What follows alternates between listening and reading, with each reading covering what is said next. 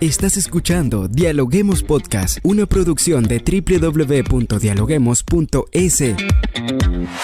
Cientos de académicos analizan, opinan y debaten. Son voces frescas que llegan a renovar la opinión pública desde una perspectiva diferente. Somos la puerta de entrada a la academia. Somos el nexo de la academia con la comunidad.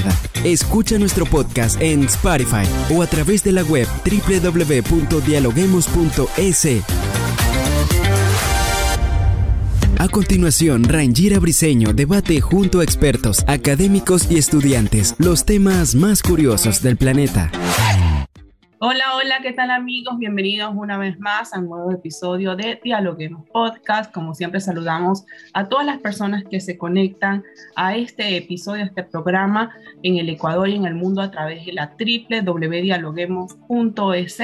Soy Rangira Briseño y como siempre estoy lista para dialogar con los académicos de las universidades más prestigiosas del país. En nuestro episodio hablamos de accesibilidad e inclusión a las personas con discapacidad dentro de los campus universitarios. Y es que en el mundo alrededor de mil millones de personas, que representa aproximadamente un 15% de la población, vive con algún tipo de discapacidad.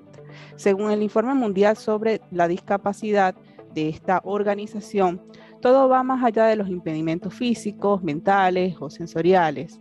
Pero ¿qué pasa? Muchas veces las infraestructuras, las empresas, las universidades no están preparadas para atender o brindarle el libre acceso a las personas con discapacidad. Hoy con nosotros Ángel Castro, jefe administrativo de la Universidad Andina Simón Bolívar, y María Isabel Betancourt, colaboradora del Centro de Información y Biblioteca de la Universidad Andina Simón Bolívar, nos acompañan para hablar de este tema. Bienvenidos. Gracias eh, por el espacio, por eh, permitirnos poder compartir nuestra experiencia eh, que hemos tenido en la universidad a lo largo ya de varios años. De igual manera, para mí es un gusto eh, estar aquí en este programa para poderles contar todo lo que la Universidad de Simón Bolívar ha venido eh, desarrollando durante 20 años ¿sí? sobre el tema de infraestructura de la accesibilidad para las personas que tienen capacidades especiales. Así es, vamos a iniciar preguntándole a Ángel ¿Cómo decidió la universidad tomar en cuenta este proyecto para aplicarlos dentro de su campus universitario? ¿De qué trata este proyecto? Eh, mira, eh, este proyecto se inició a partir del año 98, en donde el anterior rector eh, fue asambleísta, constituyente y claro, en esa, en esa constitución ya se redactó los derechos para las personas con discapacidad. Así lo nombraban en ese entonces, ¿sí? Entonces yo como fui parte de la colaboración con el rector que le acompañé en la asamblea, entonces yo ya escuchaba estas cosas. Y cuando ya me vinculé a la universidad, empezamos ya en la planificación de la construcción de lo que ahora nosotros le denominamos residencia universitaria. Entonces, para construir ese edificio ya empezamos a planificar, ¿sí? ¿Qué nomás contendría? A tal punto que en ese edificio ya lo consideramos una habitación para personas con discapacidad. Digo, ese es el término que se utilizaba en ese entonces. E inclusive ya planificamos baños, ¿sí?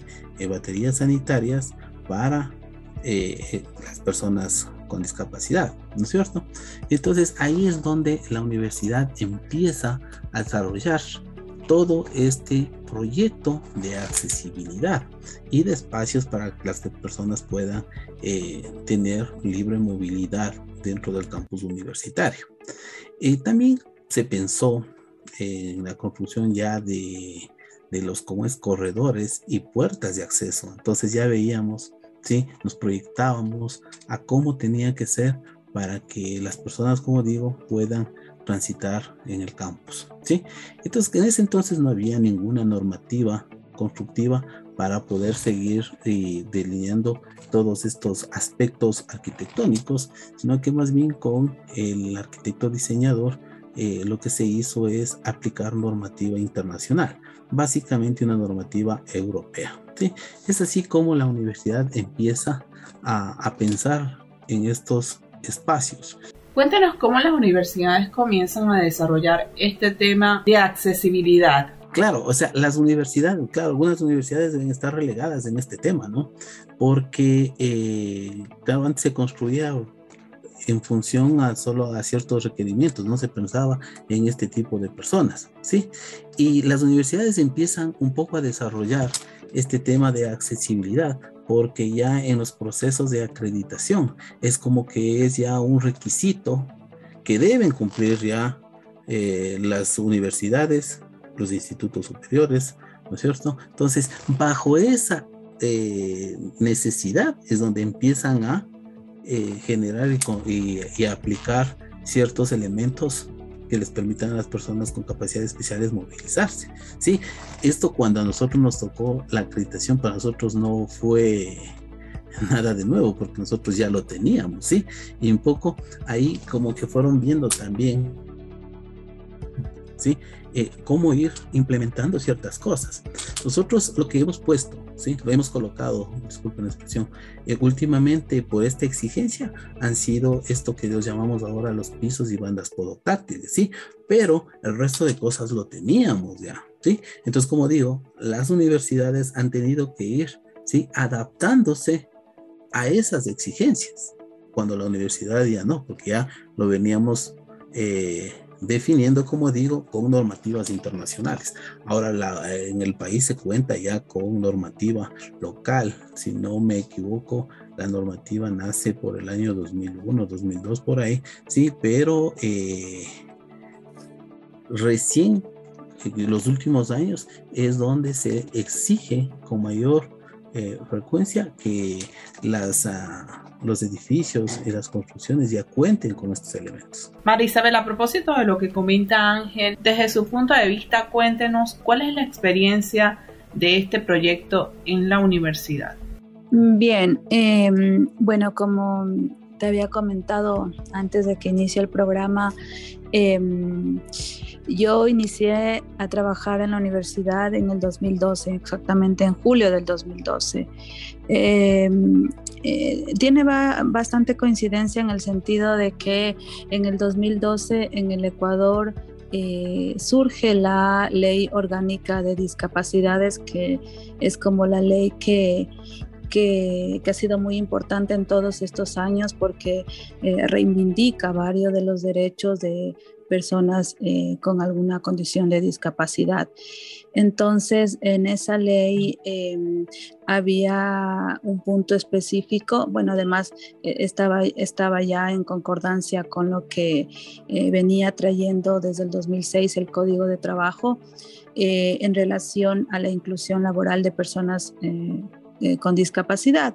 Entonces, em, se exigía un 4%, se exige hasta la actualidad un 4% de inclusión laboral eh, eh, a cada institución, a cada empresa por 25 eh, empleados que se tengan. Es decir, que si una empresa ya tiene 25 empleados, ya eh, debería tener una persona eh, con discapacidad incluida.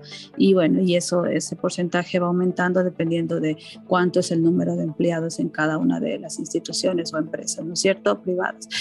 Em, y, y, entonces em, la universidad en esa necesidad también, pero aparte de poder cumplir, digamos, con esa normativa. Más allá de eso, eh, como bien dijo Angelito, eh, venía trabajando ya desde mm, mucho antes en, este proceso de inclusión, sí, eh, y, obviamente en ese mismo sentido, con esa, con esa visión que ya se iba teniendo, eh, simplemente diríamos que la, la, normativa un poco se conjugó con esa perspectiva que ya había anteriormente para que en este caso eh, se tome en cuenta dentro del, de, la, de la nómina, en este caso de, de, empleados de la universidad, a una persona, en este caso en condición de discapacidad visual.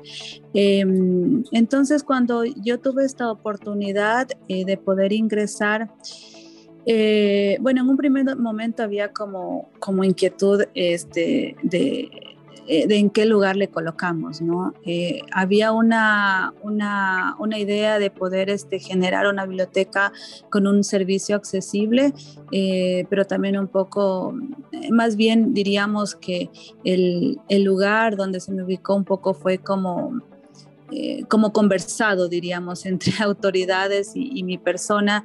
Y claro, había una necesidad también muy, muy evidente en relación a garantizar el derecho a la información, en este caso a los estudiantes que ingresaban a cualquiera de los programas de estudio que, que que oferta la universidad.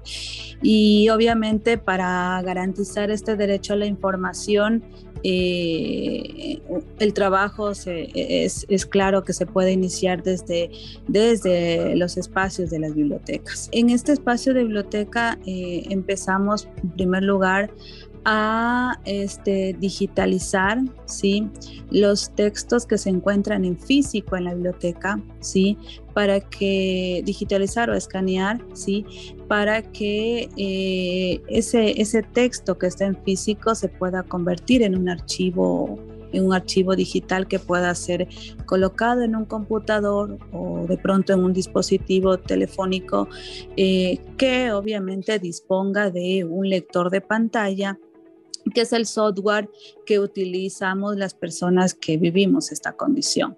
hay varios, eh, el más diríamos que usado eh, y el que hemos eh, utilizado en la universidad es el lector de pantalla JOS, que como digo es un software que tiene un sintetizador de voz que este, todo lo que tú puedes mirar en la pantalla a nosotros nos verbaliza. Sí, todo lo que ustedes ven, nosotros podemos escucharlo y lo manejamos con, comandos, porque lógicamente no podríamos utilizar el, el mouse, entonces utilizamos comandos. Y, claro, entonces con este recurso em, puedes acceder a la lectura, pero para acceder o lógicamente necesitas que los textos que están en físico estén digitalizados. Esa es una de las acciones así como muy importantes por las que empezamos. Eh, luego hemos ido perfeccionando obviamente eso en el sentido de que eh, no solamente quede en la digitalización del texto y en la entrega del texto eh, digital como tal, sino que esos textos digitalizados tengan un procesamiento técnico para que eh, cuenten con eh, las medidas de accesibilidad necesarias para que esté en el formato accesible que la persona requiere, para que si es que de pronto eh, por ahí hay un texto con imágenes, se pueda describir esas imágenes para para mayor acceso, ¿no es cierto? Para, para seguir garantizando eh, con mayor efectividad ese derecho a la información, ¿sí? Entonces, eh, esa ha sido una de las, de las, diríamos que de las acciones más eh, importantes por las que empezamos. Claro que ahora eso ha cambiado un poco por la modalidad virtual de estudio que, tenemos, que, es lo que ha, ha, devenido por, por esto de la, pandemia, ¿sí? Ajá, y que eh, ahora diríamos que ya muchos de los docentes, muchos de los eh, profesores de la universidad entregan material digitalizado, ¿no es cierto? Porque ni los estudiantes, ni el resto de estudiantes que no tienen ninguna discapacidad, en este caso pueden, diríamos que, ir a sacar una copia de un texto físico por todas estas restricciones de pandemia. Entonces, se entregan los textos, diríamos que ya digitalizados, pero claro, eh, muchas de las veces por el desconocimiento del docente em, no se entregan los formatos adecuados, no se entregan los formatos accesibles para personas en condición de discapacidad visual. Eh, te hago así como mucha puntualización en el tema de discapacidad visual porque es nuestra mayor eh, experiencia, diríamos, porque, o sea, eh, la, universidad tuvo como esa decisión de poder este, aprovechar em, mi propia experiencia de vida, mi propia, mis propios conocimientos, ¿no? Eh, como profesional para poder incursionar desde ahí. Eh, hemos hecho algunas cosillas por ahí en relación a discapacidad auditiva, sí. Eh, lógicamente todo el tema de, de accesibilidad física ayuda a las personas eh, con discapacidad física, sí, eh, pero en ese sentido, en, relación a discapacidad auditiva, más en la discapacidad auditiva diríamos que sí, sí nos hace falta hacer varias cosas más. Y en relación a otras discapacidades también, por ejemplo, en cuanto a autismo, por ahí ha habido un par de estudiantes con estas, eh, con estas condiciones de discapacidad y en ese sentido sí es como que nos hace falta mucho. Entonces, Ángel, cuéntenos cómo se dividió el proyecto. A ver, yo ahí sí, para poder contestar esta pregunta, también quisiera un poco eh, complementar lo que nos relataba María Isabel, ¿no? Pues claro, ella cuando fue, antes de que sea funcionaria de la universidad, fue estudiante, ¿sí? Y entonces eh, fue estudiante en el 2011, por ahí, ¿no, María Isabel? Entonces, eh, ella era estudiante y entonces en la universidad, recuerdo, colocábamos señalética para que las personas puedan ubicarse, ¿no? Porque a veces uno ingresa a la universidad y es como un laberinto y no saben dónde estamos. Imagínense, ¿sí? Entonces, eh, ya eh, María Isabel, y recuerdo también que había otro estudiante, Wilmer, sí, les tengo yo en la mente a los dos, eh, quienes fueron las personas que me ayudaron, en cambio, a hacer la tema de la señalética en el sistema braille, ¿sí? Y era justamente para ellos, porque ellos, claro, no, no es que se podían movilizar fácilmente por la universidad. Entonces tenían movilidad horizontal y movilidad vertical, sí, pero en cambio no sabían dónde estaban ubicados. Entonces fue muy importante la colaboración de ellos porque se empezó a trabajar en esto de la señalética braille, sí, a tal punto que nos contactamos con eh, una imprenta en Riobamba, una imprenta que es justamente de la Federación de Personas No Videntes, ¿sí? Y cuando ya hicimos el contrato para colocar esto, claro, vino el gerente. Y claro, el gerente también es una persona que tiene una discapacidad visual, ¿no? Entonces, claro, para la universidad y, para las personas que estábamos ahí, eh, nos empezamos a sensibilizar con todas estas cosas y, nos dio más ánimo para seguir trabajando en todos estos temas. ¿Cómo mira entonces la comunidad universitaria el tema de la sensibilización desde entonces? Entonces, claro, desde entonces se va, ¿sí? Eh, adaptando otros elementos, ¿sí? Y eso es otro de los puntos que quería complementar de lo que decía María Isabel del porcentaje que exigía que exige la ley. Más allá de ese porcentaje, sí, desde la jefatura que yo dirijo, yo hablo con las autoridades. En eso sí quiero ser muy enfático en que las autoridades siempre nos han respaldado en todo este proceso, ¿no? Si no fuera por ellos, no tuviéramos lo que tenemos. Entonces, ¿a qué voy? Es a que dentro de mi departamento, sí, yo empecé a, pedir personal con ciertas discapacidades, ¿sí? Entonces incorporamos al ámbito laboral, ¿sí? No, no, ya no era solo lo físico, sino que también ya era la parte laboral. incorporé a varias personas a la universidad. Claro, e, e, empezaban a trabajar por la recepción de uno de los edificios y conforme han ido avanzando, ¿sí? desarrollándose, ahora tenemos personas que son ya secretarias de áreas académicas, ¿no es cierto? Entonces están ocupando ya puestos un poco ya más ah, desarrollados, ¿sí? Entonces, claro, para mí esa parte de la sensibilidad, ha sido muy grande y es por eso que hemos seguido avanzando y avanzando y íbamos viendo más allá de, ¿no es cierto? A tal punto que ya cuando teníamos que poner elementos constructivos en los edificios, ya empecé a pedir, por decir, se me viene a la mente los elevadores, ¿no? Para tener la movilidad vertical, los elevadores que ya venían con audio. Entonces ya sabe hacia dónde se dirigen las personas. Y otro de los puntos, sí, para concluir, este, antes que se me vaya la idea, otra de las cosas que también lo mencionaba María Isabel, ¿no es cierto? Hablaba de personas con autismo. La universidad cuenta y construimos, eso fue ya en el último edificio que construimos, tenemos un laboratorio que lo llamamos un laboratorio multisensorial, que es exclusivamente para trabajar este tipo de, de, de, de, personas. ¿sí? Entonces, claro, una construcción específica con un equipamiento ¿sí? idóneo a lo que a lo que se requiere. Entonces, esto está dentro de un área académica, pero como digo, el, de pronto nuestra debilidad dentro de la universidad eh, es no, no comunicar y no informar todo lo que la universidad cuenta. Gracias a este proyecto y a esto que ahora estamos conversando, es donde recién estamos expresando y estamos indicando todo lo que la universidad tiene, ¿sí? Entonces, claro, la universidad tiene un poco de, de cosas que es importante difundirlas y que la comunidad sepa. La comunidad que estamos ahí no conocen, desconocen muchas cosas porque a veces piensan que lo que está ahí son adornos, ¿no? Cuando es así, porque claro, la universidad es llena de, de, obras de arte y de elementos así decorativos. Entonces piensan que es uno más de esos, ¿no? No es así. Muchas gracias por acompañarnos en Dialoguemos Podcast. Gracias a ustedes. Gracias igual a ustedes. Gracias por escucharnos. No se olviden de seguirnos en nuestras redes sociales, Facebook, Twitter e Instagram como Dialoguemos Info y visitar nuestra página web dialoguemos.es. Soy Rangira Briseño y seguimos dialogando en podcast. Esto fue Dialoguemos Podcast. Escucha todos los programas de Dialoguemos Podcast en www.dialoguemos.es. Suscríbete para no perderte ningún episodio. Estamos en Spotify. Sigue escuchando Dialoguemos Podcast, el nexo entre la academia y la comunidad.